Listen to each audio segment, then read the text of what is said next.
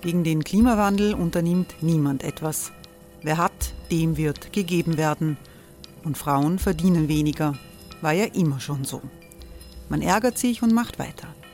Was aber, wenn nicht? Wir haben eine Idee. Die Falter Arena macht die Bühne frei für Menschen und Projekte, die das Land verändern. Mein Name ist Eva Konzett. Ich leite das Politikressort im Falter. Und am Sonntag, den 26. Mai, veranstalten wir im Wiener Stadtsaal die nächste Falter Arena. Mit dabei unter anderem der ehemalige Politiker und Neosänger Matthias Strolz, Theresa Imre von Markter, Sonja Jöchtel von Love Politics oder Kari Ochsner von Ochsner Wärmepumpen. Machen statt jammern. Wir schauen uns an, wie das funktionieren kann. Kommen auch Sie vorbei. Alle Informationen und Tickets finden Sie unter falter.at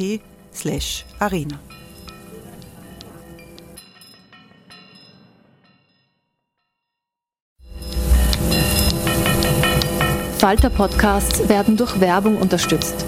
Das hilft bei der Finanzierung unseres journalistischen Angebots. Die Erderhitzung ist kein Gefühl, aber mit vielen Gefühlen verbunden. Sorgen etwa oder Angst. Eine Veranstaltung gegen diese Ohnmacht ist Tipping Time, eine Klimakonferenz der Zivilgesellschaft. Von 9.5. bis 11.5. findet Tipping Time in Kooperation von Globe Art, Solektiv und Tangente St. Pölten statt und lädt ein zu Diskurs, Diskussionen und Workshops mit namhaften Vortragenden wie Nikolai Schulz und Friederike Otto. Weitere Informationen finden Sie auf www.tangentesanktpölten.at.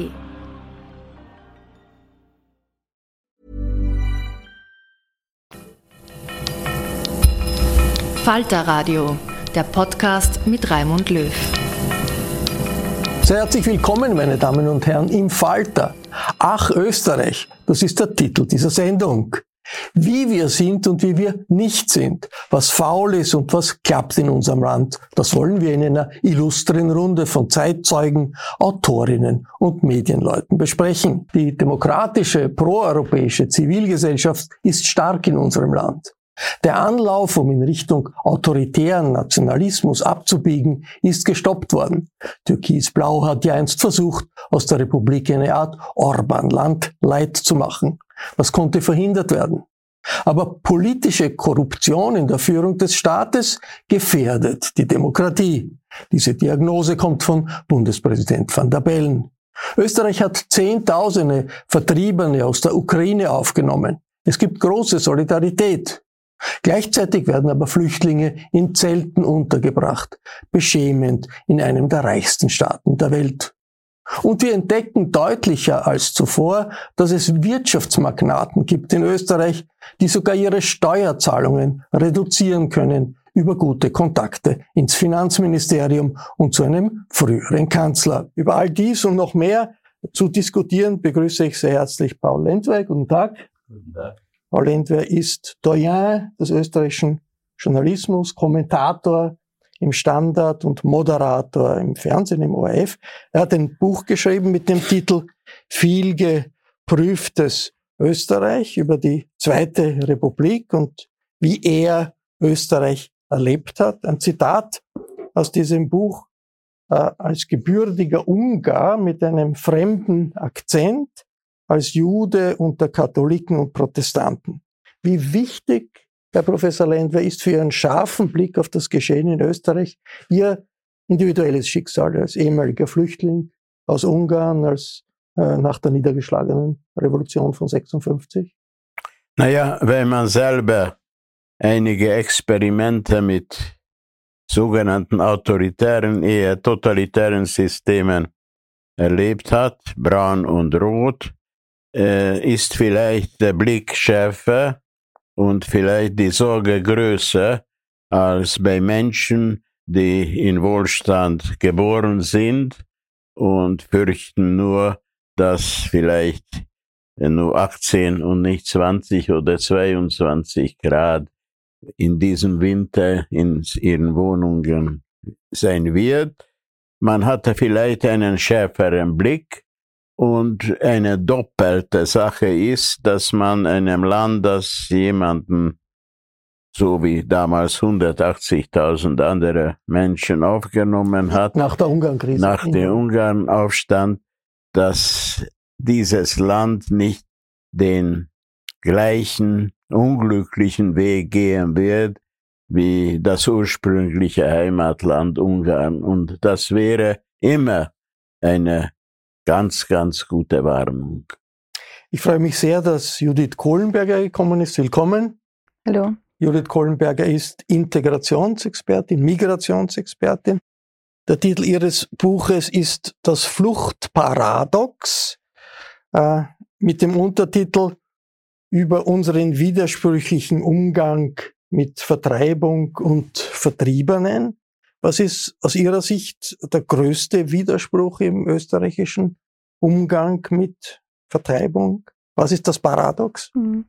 Ich würde sagen, der größte Widerspruch im Hintergrund zwischen vielen einzelnen widersprüchlichen Momenten ist tatsächlich, dass nirgendwo anders Realität und Rhetorik so weit auseinanderklaffen wie beim Thema Asyl und Flucht. Ähm, das erkennen wir immer wieder in der tagesaktuellen Diskussion, zuletzt auch unter anderem mit der Frage, haben wir eine Asylkrise, wo ein Blick auf die nackten Zahlen ganz deutlich macht, dem ist nicht so, es ist eher eine Unterbringungskrise, aber diskutiert wird sie politisch wie medial anhand eigentlich gar nicht existent hoher Zahlen. Und das ist, glaube ich, so eine Grundströmung, die sich durchzieht, gerade bei diesem Thema, weil dahinter steht natürlich, der einen Seite kann man sagen, auch als politischer Verantwortlicher, man möchte die sogenannte Flüchtlingsfrage der EU lösen, humanitär gerecht und auch Menschenrechte einhalten. Auf der anderen Seite wissen wir aber, dass genau mit diesem Thema auch immer wieder politisches Kleingeld geschlagen wird und dass Wahlen gewonnen werden. Nicht nur in Österreich, sondern im gesamteuropäischen Kontext. Und das ist Gift für die politische Demokratie in unserem Land. Ich freue mich sehr, dass Herausgeber und Mitbegründer des Falter Armin Thurnherr hier ist. Hallo. Hallo. Armin Thurnherr ist scharfzüngiger Analytiker der österreichischen Verhältnisse seit vielen Jahren. Er hat nicht wenig Bücher geschrieben. Im Frühjahr gibt es ein neues Buch, Eins heißt sogar so wie die Sendung. Das letzte hieß Ach Österreich. Entschuldigung, Und das neue heißt nicht mehr Ach Österreich, den Titel gibt's schon. Mhm. Der lautet Anstandslos, Demokratie, Oligarchie und österreichische Abwege. Das wird der Titel sein. Jetzt Oligarchie bei Oligarchen, da denkt man äh, im ersten Moment an russische Oligarchen, aber die sind wahrscheinlich nicht gemeint, oder? Nein, die sind ja, die sind zum Teil auch gemeint. Äh, ich glaube, Oligarchisierung ist ein, ist ein Tatbestand, der alle Gesellschaftsformen charakterisiert mittlerweile. Leider auch äh, die US-amerikanische, die natürlich da in dieser, in, in dieser Weise uns stärker beeinflusst. Aber, aber wir haben auch unsere Oligarchen. Der, der kürzlich verstorbene Dietrich Mateschitz ist ja einer der berühmtesten oder René Benko, um einen, um einen anderen zu nennen. Aber, aber die Oligarchie ist ja, ist, Oligarchie ist ja griechisch und bedeutet die Herrschaft der wenigen. Und es bedeutet sozusagen die Ausschaltung der Demokratie äh, durch Verabredung von Eliten zum, zum eigenen Vorteil und meist auch äh, zum Schaden der Demokratie insgesamt also zum Zurückdrängen äh, demokratischer Mechanismen zugunsten von autoritären direkten Entscheidungen und das alles natürlich immer begründet mit den Interessen der Wirtschaft, wobei die Wirtschaft natürlich nicht die arbeitende Bevölkerung ist, sondern, sondern die Besitzer des Kapitals. Ich begrüße sehr herzlich Isolde Karim. Willkommen. Hallo. Isolde Karim ist Philosophin. Im Falter gibt es eine Kolumne von ihr, jede Woche mit erhellenden Hintergründen zur Aktualität. Bücher gibt es auch eine ganze Reihe von Isolde Karim. Das neueste Buch trägt den Titel Die Qualen des Narzissmus, also die Qualen der Selbstliebe, wenn Menschen in sich selbst verliebt sind. Der Untertitel lautet über freiwillige Unterwerfung. Da geht es zwar nicht über österreichische Zeit, Nein. nicht unmittelbar über Österreich, aber auch über Österreich als Teil der westlichen Welt. Jetzt dieser Narzissmus, diese Selbstverliebtheit. Für wen ist das eine Qual? Für die Leute, die selbstverliebt sind oder für die Gesellschaft als Ganzes, auch für Österreich? Also erstens einmal äh, geht es beim Narzissmus nicht einfach um Selbstverliebtheit. Das ist das Alltagsverständnis. Äh, es geht um die Frage, was heißt freiwillige Unterwerfung heute? Das heißt, wieso sind wir mit den gesellschaftlichen Verhältnissen einverstanden, auch wenn sie unseren eigenen Interessen zuwiderlaufen? Das heißt, wie ticken wir und warum rennen wir Dingen hinterher, die oft zu unserem eigenen Schaden sind? Das, der, der, das war die Ausgangsfrage. Und der Befund lautet, es hat sich sehr viel geändert in den Gesellschaften in den letzten 30, 40 Jahren. Das wird immer so schnell unter dem Schlagwort Neoliberalismus abgehandelt. Aber ich glaube, das ist, ein, das ist eigentlich eine Antwort, die die Frage verhüllt. Äh, die Frage lautet, wir haben eine vollkommen entgrenzte Konkurrenzgesellschaft und die Frage ist doch, warum funktionieren wir drin? Warum spielen wir damit? Warum rennen wir Dingen nach, die uns eigentlich unser Leben sehr schwer machen, behindern, und zwar durch, das geht durch alle Schichten hindurch. Und es reicht nicht, das mit ökonomischem Druck und ökonomischen Verhältnissen äh, zu erklären, sondern es geht um die Frage, was ist die Ideologie, die uns antreibt? Was ist das Weltverhältnis? Und meine Antwort wäre darauf, es ist das ganz neue Phänomen, dass wir eine narzisstische Gesellschaft haben, weil bisherige Gesellschaften haben versucht, diesen Selbstbezug, äh, diese Selbstgefälligkeit immer einzugrenzen, durch Moral, durch Religion, durch was auch immer. Heute haben wir zum ersten Mal Gesellschaftsformen, die das befördern und sogar verlangen. Ja? Das ist ganz wichtig. Und Narzissmus bedeutet in meiner, und dann höre ich schon wieder auf, äh, bedeutet die Unterwerfung unter ein Ich-Ideal. Das ist sozusagen die Formel von, von Freud. Das heißt, unter die Vorstellung eines idealen Ichs, eines vollkommenen Ichs, einer besseren Version. Und die Qual beginnt dort, wo man versucht, diesem Ideal gerecht zu werden. Wir werden versuchen, über Österreich und die österreichische Entwicklung unter all diesen Aspekten äh, zu sprechen. Herr Professor Lendwey, äh, Kommen wir, gehen wir ein bisschen in die Zeitgeschichte. Sie beschreiben in Ihrem Buch, wie wichtig äh, äh, als Fundament der Republik die Idee war, Österreich ist eine Nation, Österreich äh, hat äh, nichts zu tun äh, gehabt mit, alten, mit dem Nationalsozialismus und mit dem, was im Zweiten Weltkrieg äh, passiert ist. Das Frage, ist jetzt Österreich eine Nation oder nicht, spielt jetzt keine Rolle mehr. Aber das große Schweigen den ersten, lange, viele Jahrzehnte in, in der Zweiten Republik über die Rolle der Österreicher als Mitläufer in der Nazizeit bis zur Affäre Waldheim eigentlich und bis zur Rede von Bundeskanzler Wranitzky in der Knesset über die Mitverantwortung Österreichs. Wenn Sie da zurückblicken, wie beherrschend war das so lang, dass man einfach über die Nazizeit nicht reden wollte? Wie beherrschend? Wie beherrschend war das für die politische ja, Kultur? Ja, das war eigentlich eine der Grundlagen dieser Koalition, das gemeinsame Schweigen, bis es musste ein britischer Historiker kommen, Knight, Robert Knight, der das alles aus den Protokollen, die zur Verfügung standen, äh, destilliert hat. Und je mehr das liest, umso deprimierender wirkt. Das waren die Protokolle der, der, der Ministerratssitz, der Kabinettssitzungen. Und es gab noch etwas, was gehört zu den ähm, Widersprüchen der österreichischen Entwicklung. Da musste ein jüdischer Sozialdemokrat kommen, der dem Land bewiesen hat oder der Bevölkerung, es waren ja Umfragen, dass er so den Gegenteil der allgemeinen Auffassung, was ein Jude sein soll, vertreten hat und das dann auch dazu geführt hat, dass diese sogenannte goldene Kreisky-Ära äh, dazu beigetragen hat, dass das Schweigen respektabel wurde durch ihn.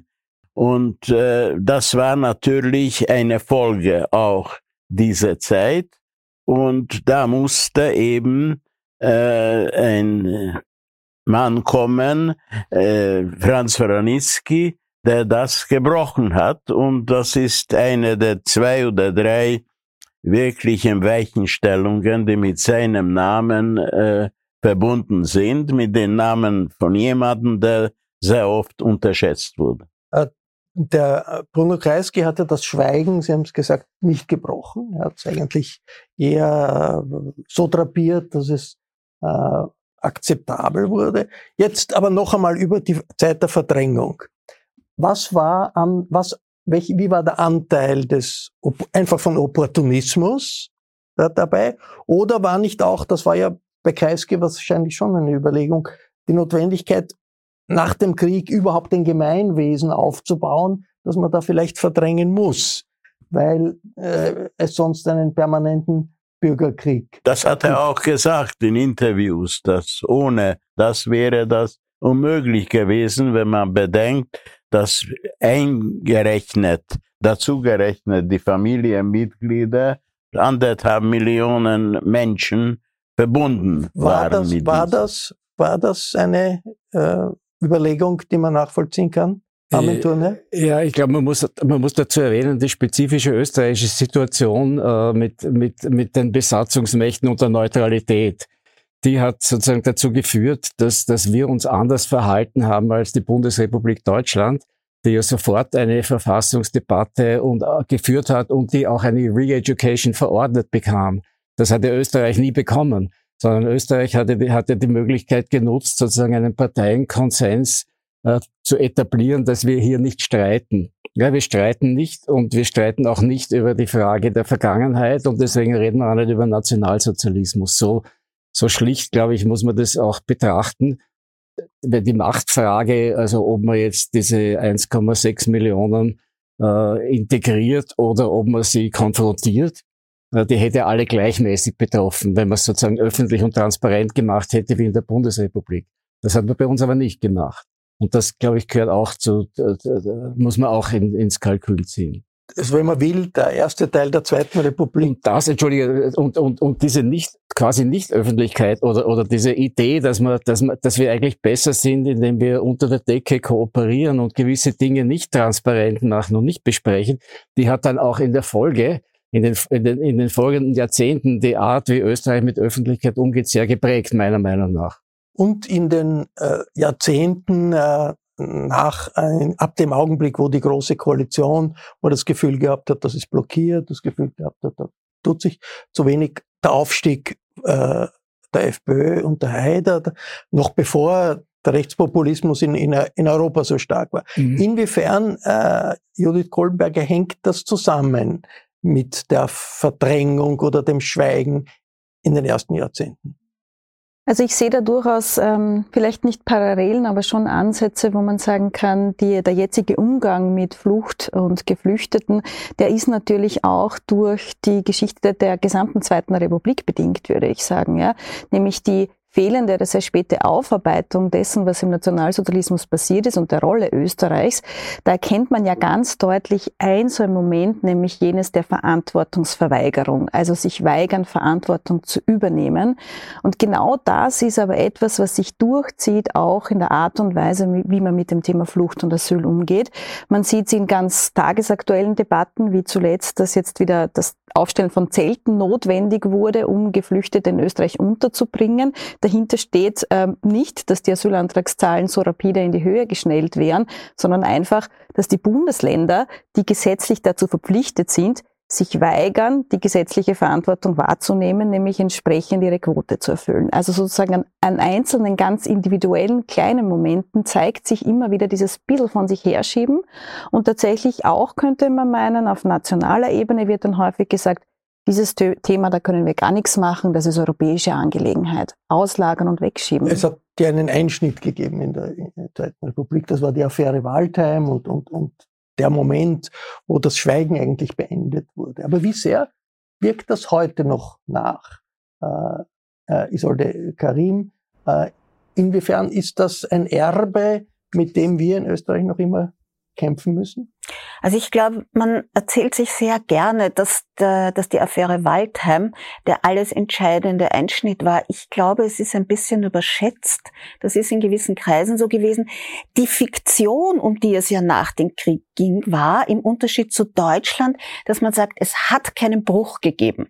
Ja, nämlich eine Folge dieses Beschweigens war ja, dass man gemeint hat, man kann einfach in einer Kontinuität weiterleben. Ja?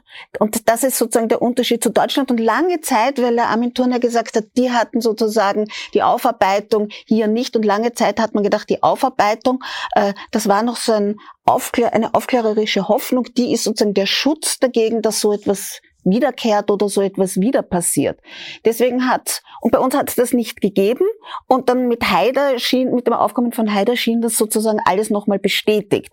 Die fehlende Aufklärung, das Beschweigen, und plötzlich sieht man, dass, ähm, 20 Jahre später auch in der Bundesrepublik mit dem Aufkommen der AfD und mit dem äh, allem, was sich äh, auch vor allem im Osten des Landes tut, es hat auch da nicht geklappt, in einem gewissen Sinne. Auch das muss man sagen. Ja, der Unterschied ist nur, dass die Öffentlichkeit der Bundesrepublik ganz anders ausschaut genau. als unsere. Ja? Das also, ist ganz klar. Das, das, das, wollte, das wollte ich damit sagen. Sozusagen die Art, wie Medien bei uns entstanden sind und, und wie man Medien versteht, so, sozusagen als Organe, als Erfüllungsgehilfen, als Städten der Korruption äh, wo man, wo man sowas wie, ich habe das mal Medialpartnerschaft genannt, äh, quasi, äh, oder wo das die Sozialpartnerschaft dann gleitend ersetzt hat, ja, um die Massen zu lenken.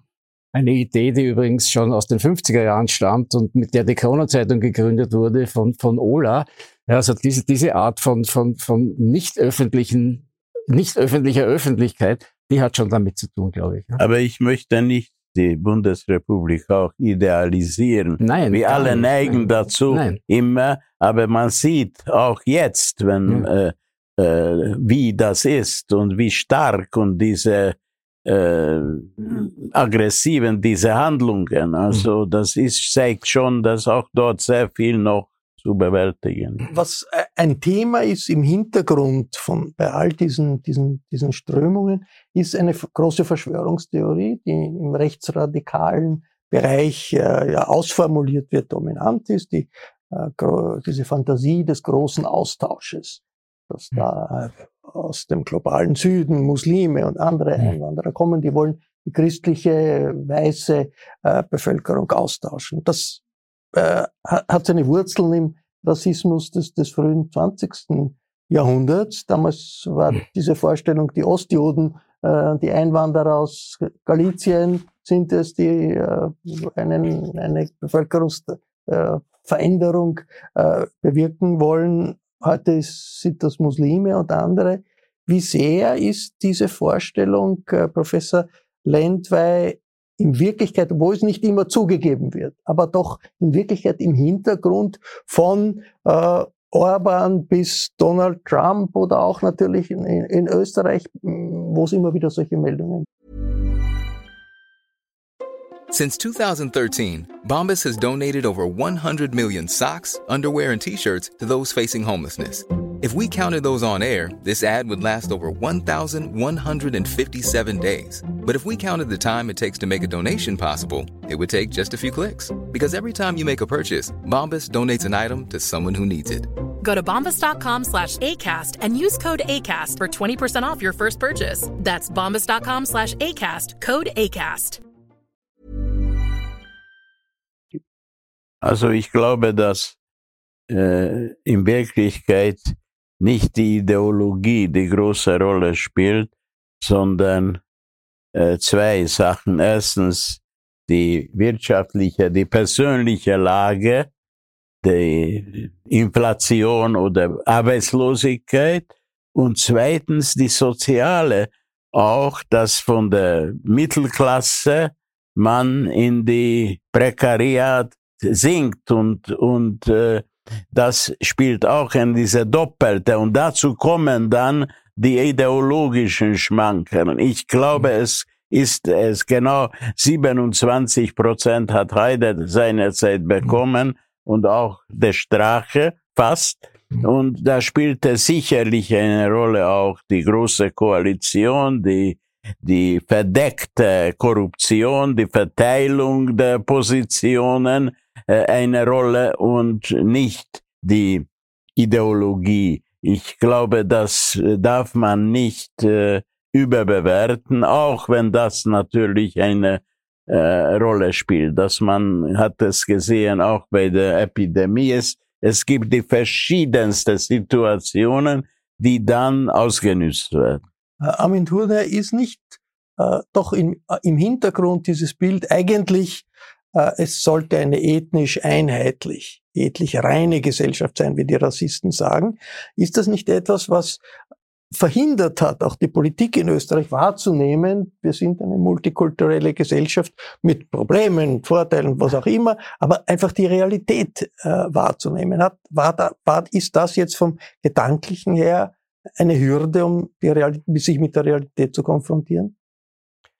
Ja, wir hatten sicher nie dieses stolze Bewusstsein, dass es in, in, den USA zumindest eine Zeit lang gab, eine, eine Einwanderungsgesellschaft und eben eine multikulturelle Gesellschaft zu sein, was ja absurd ist, wenn man so eine Stadt wie Wien betrachtet, äh, die ja vollkommen äh, vielschichtig ist. Ja. Ich glaube allerdings, dass man auch nicht unterschätzen sollte, wie viele Ängste man damit äh, mit dem anderen auch, auch evozieren kann, wenn man, wenn man gerade das verdrängt. Nicht? Und, und und man sollte auch diese Ängste nicht herunterspielen. Orban stellt sich ja da als Kreuzritter ne? und, und, und er spielt natürlich damit auch an die, an die alten Ängste der Türkeninvasionen und der Reiter, der Reiterhorden, die uns aus dem Osten bedrohen da. Und das sind Dinge, die soll man nicht, die soll man nicht unterschätzen. Ja? Das sind, das sind so Art Mythen, Märchen, die, die in der, in der sogenannten Volksseele auch da sind.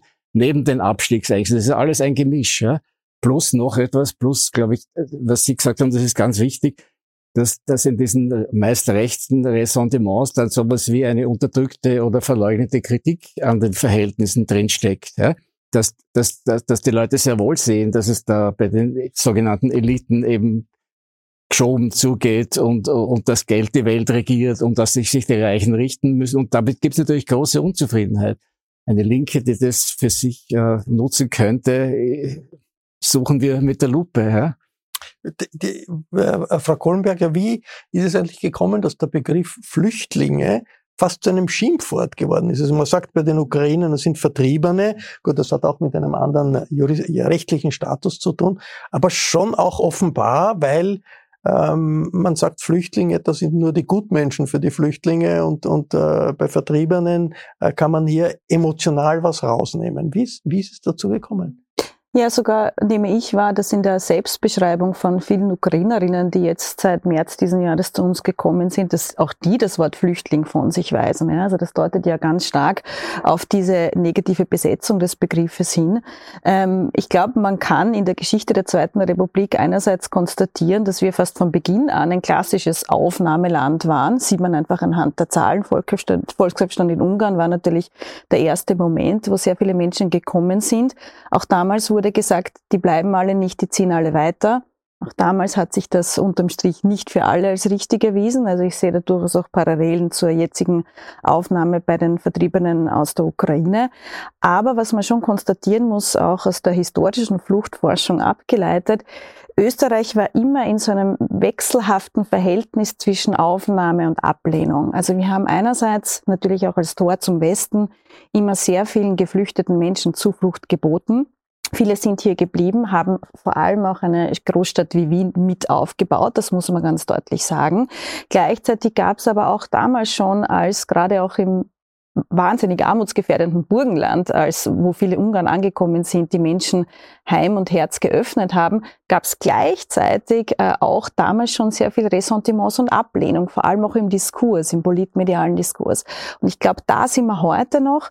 Ein Aspekt, den ich als ein wenig äh, differenzierter sehen würde, das hat sich schon geändert, auch im Vergleich mit anderen historischen äh, Thematiken, ist, dass jetzt diese Form des unterschwelligen Rassismus, den wir ja durchaus beobachten, gerade wenn es um Geflüchtete aus dem globalen Süden geht, dass der ja häufig nicht mehr biologistisch äh, definiert wird, sondern ein bisschen salonfähiger als kultureller Rassismus daherkommt, nicht? Also bezugnehmend auf Etienne Balibar, der von Rassismus ohne Rassen gesprochen hat, wird jetzt gesagt... Dem französischen Schriftsteller. Ganz genau, ja, wird jetzt gesagt, die Afghanen, die herkommen, ja, die sind sozusagen äh, patriarchal sozialisiert worden. Da kann man halt nichts machen.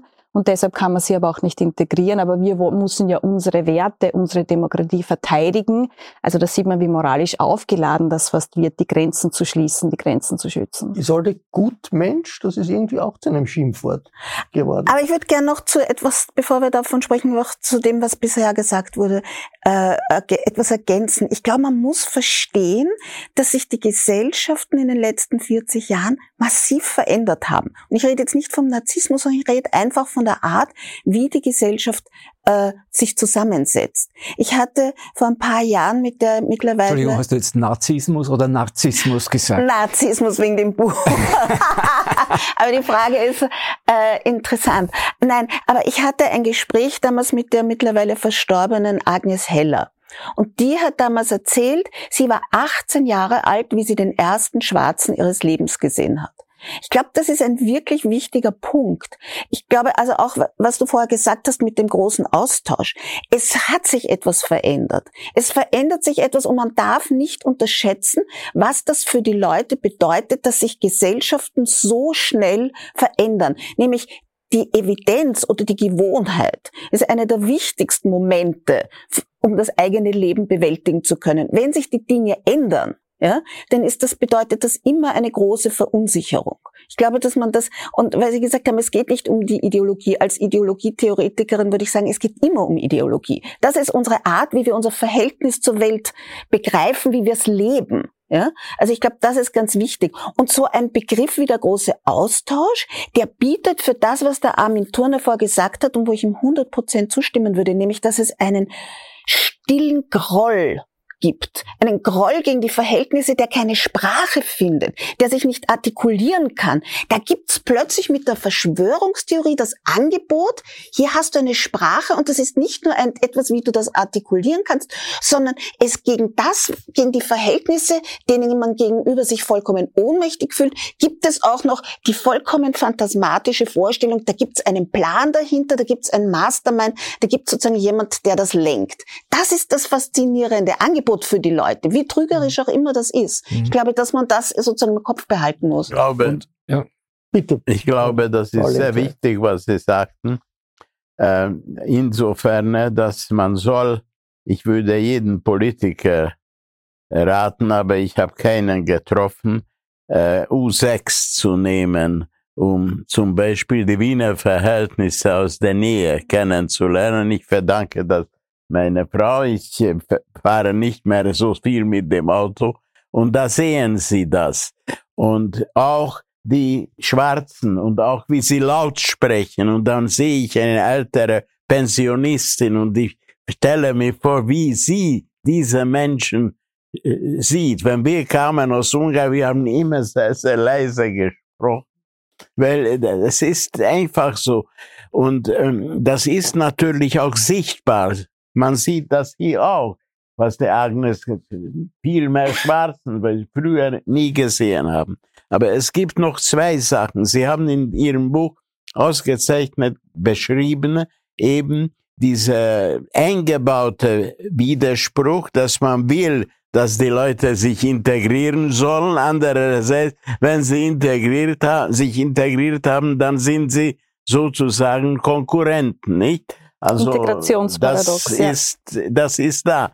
Und ähm, äh, ich würde dazu noch etwas sagen. Vergessen wir nicht, und das war in der äh, Ersten Republik und in der Monarchie schon so, dass die Zuwanderer, ob sie jetzt Flüchtlinge, Vertriebene etc., die Schichten dann, aus diesen Schichten kamen zum Beispiel in der Nazizeit einige der übelsten Figuren, die beweisen wollten. Auch bei der FPÖ gibt es einige Beispiele dafür, Namensänderungen mhm. und so weiter. Und, und da sehen wir nicht, das ist auch eine zweite Geschichte, mhm. dass wie man die Leute integriert und was sie davon mitnehmen und mitbringen. Das ist natürlich eine, äh, aber eine Situation, die damit zu tun hat, dass das Land wächst, dass die Stadt mhm. wächst. Und wie ich in die Schule gegangen bin, hat sieben Millionen Österreicherinnen und Österreicher gegeben, jetzt gibt's neun. Also das ist natürlich nur eine Folge dieser, nur im Zusammenhang mit diesen Veränderungen zu sehen. Amen. Ich glaube, es gibt auch sowas wie eine Feigheit, Leute erziehen zu wollen, auch, auch sozusagen öffentlich äh, äh, zu proklamieren, was richtig und was falsch ist und, und das dann auch zur Diskussion zu stellen, ja, und teilweise aber auch dann demokratisch durchzusetzen. Da gibt's, es gibt nur so dieses, diesen amorphen Opportunismus, den, den, den die Isolde in ihrem Buch ja so wunderbar beschrieben hat und, dem, dem man so, dem, dem so zwang, zwanglos gezwungen folgt. Ja. Aber, aber, aber es gibt nicht es gibt nicht das Argument zum Beispiel, dass eine Gesellschaft wie unsere ohne Zuwanderung gar nicht auskommt. Ja? Und dass immer diese, diese, über diese zugewanderten Tüchtigen sagen kann, die sich vielleicht auch böse entwickeln, aber die, aber, aber die, aber die Mehrzahl entwickelt sich vielleicht auch sehr gut. Ja? Und, und das Argument, das man doch bringen müsste, ist, es ist rein wirtschaftlich unverantwortlich, eine Gesellschaft von Zuwanderung auszuschließen. Man kann versuchen, diese Zuwanderung zu steuern und zu regulieren, wie Kanada oder andere das machen um, um, um sozusagen auch Nachwuchs zu bekommen. Ja? Das nicht zu tun, ist ja ist, ist eigentlich ein wirtschaftlicher das Skandal. Das ist schon eine Frage ja. des Selbstverständnisses ja. des Staates und des Selbstverständnisses der Gesellschaft. Also Amerika ist Einwanderungsgesellschaft. Alle äh, Kinder in der Früh beginnen den Schultag mit dem Pledge of Allegiance to the Flag. Also mhm. die Idee ist, alle haben irgendwie das Recht auf äh, Glück und ein, ein glückliches Leben äh, anzustreben. Das ist dann die Wirklichkeit. Der andere ist eine andere Frage. Äh, bitte, mhm. Frau Goldberg. Ja, ich glaube, da sind wir bei der ganz zentralen Frage des Nation Building oder ich bin vorhin gemaßregelt worden, zu viel Englisch im Buch, ich sage es jetzt auf Deutsch. Die Nation, wie wird die Nation gemacht und was ist die Nation? Sie ist natürlich immer etwas künstlich Geschaffenes, muss man eigentlich sagen. Aber diese vermeintliche Homogenität, die man ja in der Entstehung von Nationen im 18. und 19. Jahrhundert gesehen hat, die bröckelt jetzt noch mehr und mehr, wird sichtbar. Ich fand das Beispiel mit der U-Bahn ganz deutlich. Da sehen wir auch ganz stark in Österreich Stadt-Land-Gefälle. Auch das, glaube ich, ist wesentlich, weil da schlägt sich in den Wahlen dann nieder. Ähm, und ich glaube, ein wichtiger Aspekt beim Thema Migration. In Österreich wurde das Thema Migration nie zur Normalität. Es ist im Dauerkrisenmodus Status verhaftet. Wir berichten auch nur dann drüber, wenn sozusagen die Brennpunktschulen da irgendwas passiert oder Grenzen geschlossen werden müssen oder wieder sehr viel Krise und Krisennarrativ herrscht. Aber der Großteil jener, die kommen, kommen erstens mal legal und regulär und sind unauffällig und leisten auch tatsächlich einen Beitrag. Wir haben jetzt auch eine heranwachsende zweite, dritte Generation der ehemaligen sogenannten Gastarbeiter, die auch sehr bewusst auftreten in der Öffentlichkeit, die sichtbarer werden, auch medial, politisch. Ähm, und ich glaube, da tut sich tatsächlich auch etwas in der Frage, ja, was bedeutet es denn, Österreicher zu sein, Österreicherin zu sein im Jahr 2023? Ich würde jetzt vorschlagen, dass wir einen kurzen Schnitt machen, einen kleinen Schnitt machen und schon auf die äh, turbulente österreichische Innenpolitik äh, zu sprechen kommen, die ja nicht erst äh, seit ein paar Wochen oder seit ein paar Monaten äh, passiert ist. Und äh, nicht von den Flüchtlingen verursacht wurde. Nicht von den Flüchtlingen verursacht Aber vermeintlich kulminiert in einer Vielzahl von, von Korruptionsverfahren, gerichtlichen Untersuchungen bis in die höchsten Regierungskreise. Der Bundespräsident sagt, der Herr Professor Lendweit, das ist gefährlich für die österreichische Demokratie. Wie verheerend ist aus Ihrer Situation mit Ihrem historischen Blick die Lage? Was meinen Sie jetzt? Gefährdung der Demokratie äh, durch die politischen Korruptionsverfahren. Also ich, ich würde, wenn ich, wenn ich jetzt äh, positiver sein sollte, würde sagen, das ist auch gut. Äh, äh wie Max Frisch geschrieben hat, eine Krise kann auch produktiv sein, was man mit der Krise äh, macht. Äh, es ist jedenfalls, man kann nicht äh, mit allen vergleichen, aber mit Ungarn zu vergleichen. Erstens, wir haben eine im Grunde intakte Justiz. Das ist doch großartig. Auch diese Kleinigkeit, dass die An ähm, äh, Staatsanwältin, die weggegangen ist wegen des Drucks, Gott sei Dank wieder da ist und mischt mit. Also das ist schon eine unglaubliche Sache.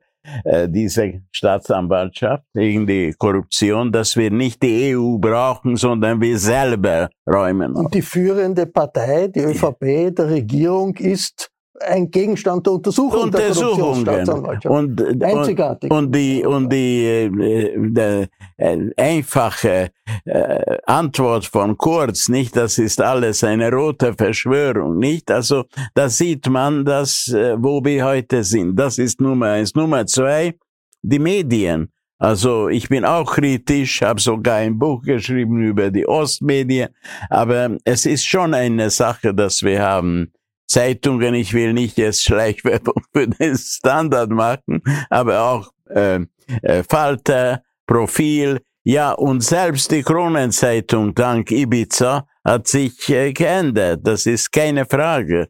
Und äh, die Zeitungen, und es gibt natürlich Zeitungen, die, die sozusagen äh, Zentralorgan des Verschweigens geworden sind, leider.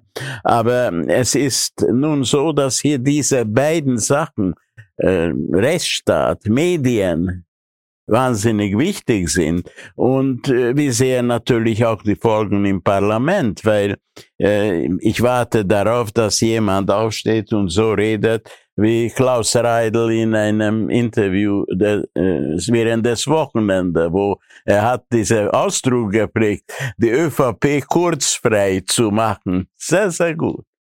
Wo ist die Katharsis, Armin Thurner? Wo sind die Zeichen einer Katharsis, die der Paul Lendwey jetzt sagt, das Potenzial dazu ist da in unserer Gesellschaft? Ja, das Potenzial ist da, aber leider ist das Potenzial zum Gegenteil doch recht stark ausgebildet und zwar nicht erst durch die Kurz-ÖVP, sondern auch durch die SPÖ, die, die vorangegangen ist. Also viel an Medienkorruption, muss man ja sagen, ist, ist, ist schon im, im Regime Feimann und in den Jahren davor angelegt worden. Äh, äh da, da hat der Kurz eigentlich nur die Verhältnisse radikalisiert. Ich bin auch nicht so optimistisch, was die Medien betrifft. Die Medien sollte man nicht sagen. Es gibt natürlich anständige Medien, die ihre Arbeit machen oder versuchen, das so gut wie möglich zu machen. Und es gibt eine, eine endemische Medienkorruption, die sehr leicht mit genügend Geld äh, sich die, äh, die gesamte Medienlandschaft einkaufen kann. Und es gibt den ORF, der durchaus prekär äh, gefährdet ist, zum Opfer einer politischen Einflussnahme zu werden und der nicht seine Rolle spielt, die er eigentlich spielen müsste, meiner Meinung nach, aufgrund dieser dieses ständigen. Ja, das, da bin ich nicht einverstanden. Ja, die ORF hat jetzt wirklich eine Serie von Sachen gemacht während der letzten Monate, dass der Qualität ja. nicht immer gleichbleibend ist, ist was anderes. Nein, ohne den ORF wäre das Ibiza-Video wahrscheinlich irgendwo bei irgendwelchen Online-Medien äh, gelandet. Na, da würde ich jetzt die Kraft der Online-Medien heutzutage nicht unterschätzen. Also ich glaube, dass der ORF natürlich äh, unverzichtbar ist und ich bin ja wirklich einer der, einer der, ich komme mir manchmal selber absurd vor in meiner Verteidigung des öffentlich-rechtlichen Rundfunks, den ich ja nur in der Möglichkeitsform verteidige, ja. weil in, in, in, der, in der Realitätsform ist er zum Teil entsetzlich.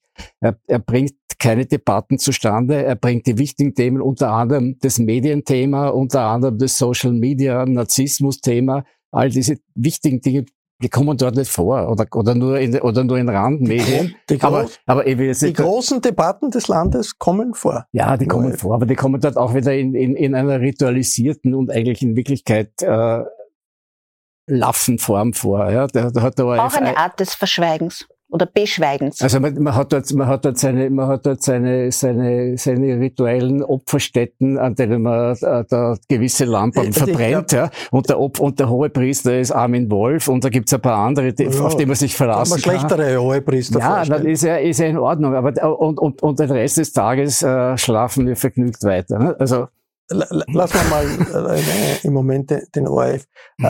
Äh, Was war die Frage? ich habe jetzt schon eine andere.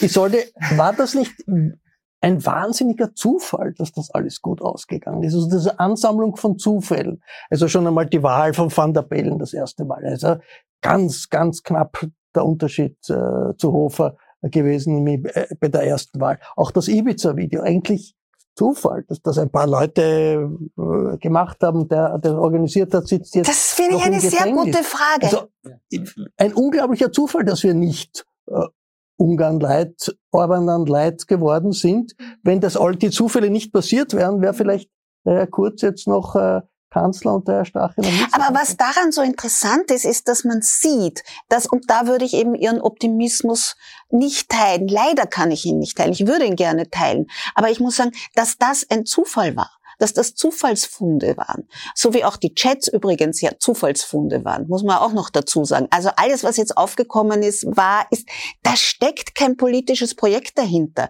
Da steckt nirgendwo eine Kraft, die etwas aufdecken will dahinter. Ja? Und was sich dabei gezeigt hat und was mich noch sozusagen ähm, negativer oder pessimistischer macht, ist, das, was aufgeflogen ist, gerade anhand der Chats, was man sieht, ist, dass das, was die Regierung kurz zum Fall gebracht hat, nämlich dieser Umgang mit Macht, dieser Umgang mit Korruption, diese Willfährigkeit gegenüber den, den Oligarchen, das war auch der Grund für einen Aufstieg. Und ich glaube, das ist entscheidend, dass man sieht, dass da etwas ganz tiefgehend nicht stimmt, wenn das, was jetzt hier, wo jetzt alle schreien, Moral oder so, darüber sind sie aufgestiegen. Das muss man, glaube ich, in aller, in aller Paradoxie äh, Wir haben, sehen. Und ich, ich kann als Zeitzeuge, darf ich berichten, wie es mir ergangen ist, als ich von Anfang an dem System Kurz und, und der Person Kurz äh, kritisch gegenübergestanden bin. Da sind sie alle über mich hergefallen, tutti quanti. Ja? Und über den Falter, der, der natürlich dankenswerterweise da ein Forum war. Jetzt, äh, äh, wir haben viel äh, besprochen, was alles faul ist in unserer Gesellschaft. Kurzer Ausblick auf 2023. Was ist das Wichtigste, wird das Wichtigste sein, um herauszukommen aus dieser Morosität, dieser morosen Atmosphäre, die ja gefährlich ist für unsere Demokratie, wie der Bundespräsident sagt. Was wird 2023 da das Wichtigste herauszukommen aus der Lage, Professor Lendwe? Ich glaube, das Wichtigste ist, dass man äh, aus diesen Zufällen, Gott sei Dank, eine Serie von Zufällen, aber nicht nur in, in äh, Österreich, wenn man blickt, wie die Lage in Italien oder Frankreich oder Großbritannien ist. Also äh, ich würde das nicht äh, über Gebühr zu, äh, dramatisieren, aber es ist äh, wichtig, dass die, ich halte das für sehr wichtig, dass diese großen Parteien auch wesentlich überleben, weil man hat das gesehen, was passiert, wenn links von der Mitte und rechts von der Mitte. Und deshalb halte ich das für sehr, sehr wichtig, dass die in der ÖVP eben eine Selbstreinigung stattfindet. Da bin ich auch natürlich sehr, sehr skeptisch, hängt von den Ausgängen, wie diese Landtagswahlen ausgehen werden. Und äh, es gibt auch Phasen in der Geschichte, wo gute Leute zum Zug kommen und es gibt eine Phase, wo das politische Personal sehr, sehr mittelmäßig ist und dazu kommt eben die Unterschätzung des Faktors der Integrität, was das bedeutet, dass der Bundeskanzler sagt, ja, die Leute beschäftigen sich nur mit der Inflation und den Preisen, aber sie beschäftigen sich auch darum, damit, was, warum ist das so und wer ist verantwortlich, nicht? Also eine, ein Zurückfinden zu integrer Politik, das wäre das, was wir uns von 2023 erhoffen können. Ohne Zivilgesellschaft, ohne Medien wird das alles nicht gehen. Wir sind am Ende unserer Sendezeit. Ich bedanke mich für eine tiefschürfende Runde hier. Danke für Ihr Interesse. Der Falter bietet Hintergründiges jede Woche. Ein Abonnement des Falter ist daher eine ganz gute Idee. Ich darf mich verabschieden. Bis zur nächsten Sendung.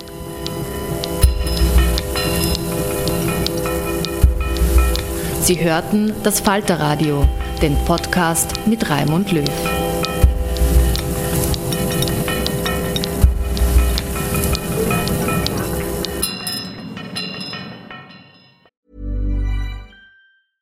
A lot can happen in the next three years. Like a chatbot may be your new best friend. But what won't change? Needing health insurance. United Healthcare Tri Term Medical Plans are available for these changing times.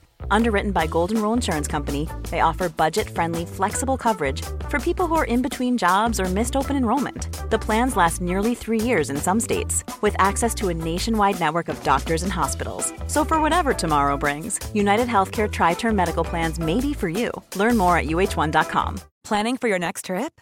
Elevate your travel style with Quince. Quince has all the jet setting essentials you'll want for your next getaway, like European linen, premium luggage options, buttery soft Italian leather bags, and so much more. And is all priced at 50 to 80% less than similar brands. Plus, Quince only works with factories that use safe and ethical manufacturing practices. Pack your bags with high-quality essentials you'll be wearing for vacations to come with Quince. Go to quince.com slash pack for free shipping and 365-day returns.